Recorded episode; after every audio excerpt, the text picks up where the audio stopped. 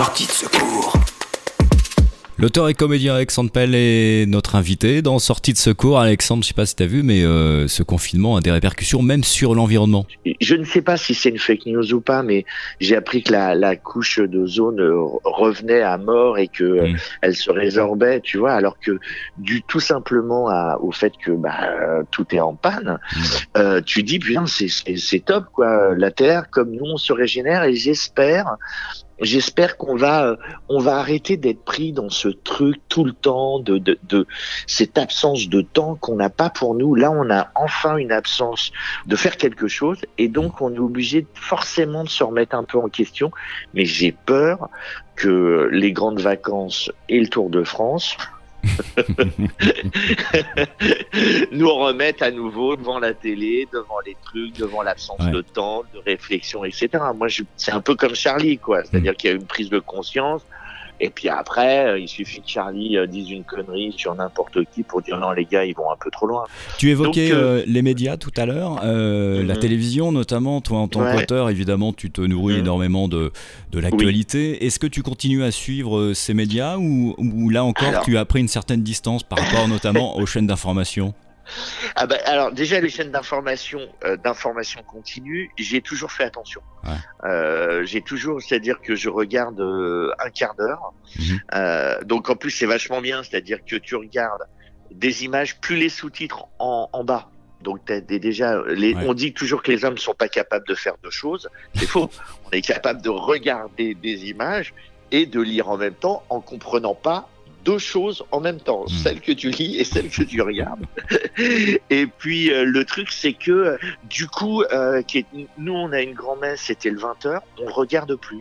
En fait, les chaînes d'infos, ils ont les, les informations et on, immédiatement. Et comme ils ne coupent pas et recoupent pas l'information et, et qui sont pris par ce, par c'est ce qui s'est passé avec Dupont de Ligonnès, Mhm. c'est-à-dire tout le monde s'est engouffré de dans course la- à l'audience ou de finalement. course euh, à l'audience et, et surtout de pas, en fait, comme ils ont peur de, de ne pas avoir l'info en premier, ils sont euh, extrêmement, euh, ben ils sont, ils sont, ils, ils y vont direct. Donc hmm. moi tout ça je le mets à distance et même tu vois pour les histoires avec le docteur Raoult et tout ça machin, Ouais. j'attends, je, je, on, on peut pas, euh, tu vois cette épidémie elle est hyper évolutive et Hmm. et, et, et, et, et les chaînes d'information sont, à mon sens, folles de faire, de- enfin, c'est malheureusement leur but, c'est de, de faire, de, de couvrir l'antenne euh, H24.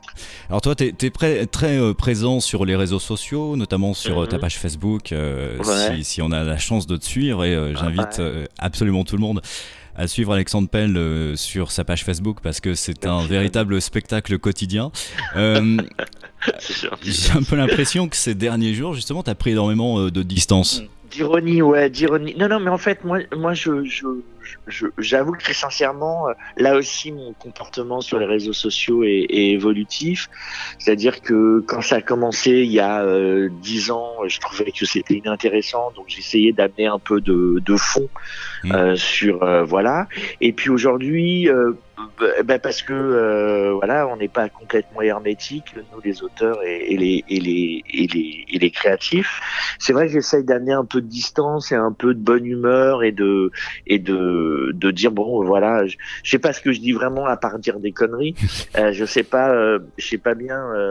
Je sais, je serais pas bien euh, définir ce que j'écris à part que c'est vraiment des conneries intégralement. Mais j'essaye d'amener un peu de de voilà de de. euh, je sais pas si c'est de la fraîcheur. Moi, j'avoue très sincèrement, je je je prends toujours, j'essaie toujours de prendre euh, le recul et, et mon biais c'est l'humour. Et si je peux faire marrer quatre personnes, je suis heureux de ça quoi. Est-ce que tu penses que les événements qu'on vit en ce moment, c'est quelque chose qui va inspirer ton écriture, justement, peut-être dans le cadre Alors- de tes alors- futurs spectacles T'as tout à fait raison. Alors, c'est la question que je me pose depuis euh, une petite semaine. C'est-à-dire que j'ai un spectacle euh, qui s'appelle Conseil à des jeunes euh, qui veulent rire de tout, que tu as eu euh, La chance de voir. t'as eu Mm. La chance de voir. Avant que tout s'arrête Avant, avant que tout s'arrête et avant les grèves en plus à Paris. T'imagines le bordel qu'on a vécu. à- Ouais, Vous avez joué de euh, malchance pour le coup. ouais. Ouais, on a joué de, de très grande malchance. Et donc effectivement, euh, je vais peut-être en parler, mais mais je je j'ai commencé à écrire dessus et et mais à pas, je dirais à pas feutrer en fait, Mm. parce que je manque vraiment de recul et, et je ne sais pas si euh, il faut peut-être laisser un peu de temps, ouais. Mm.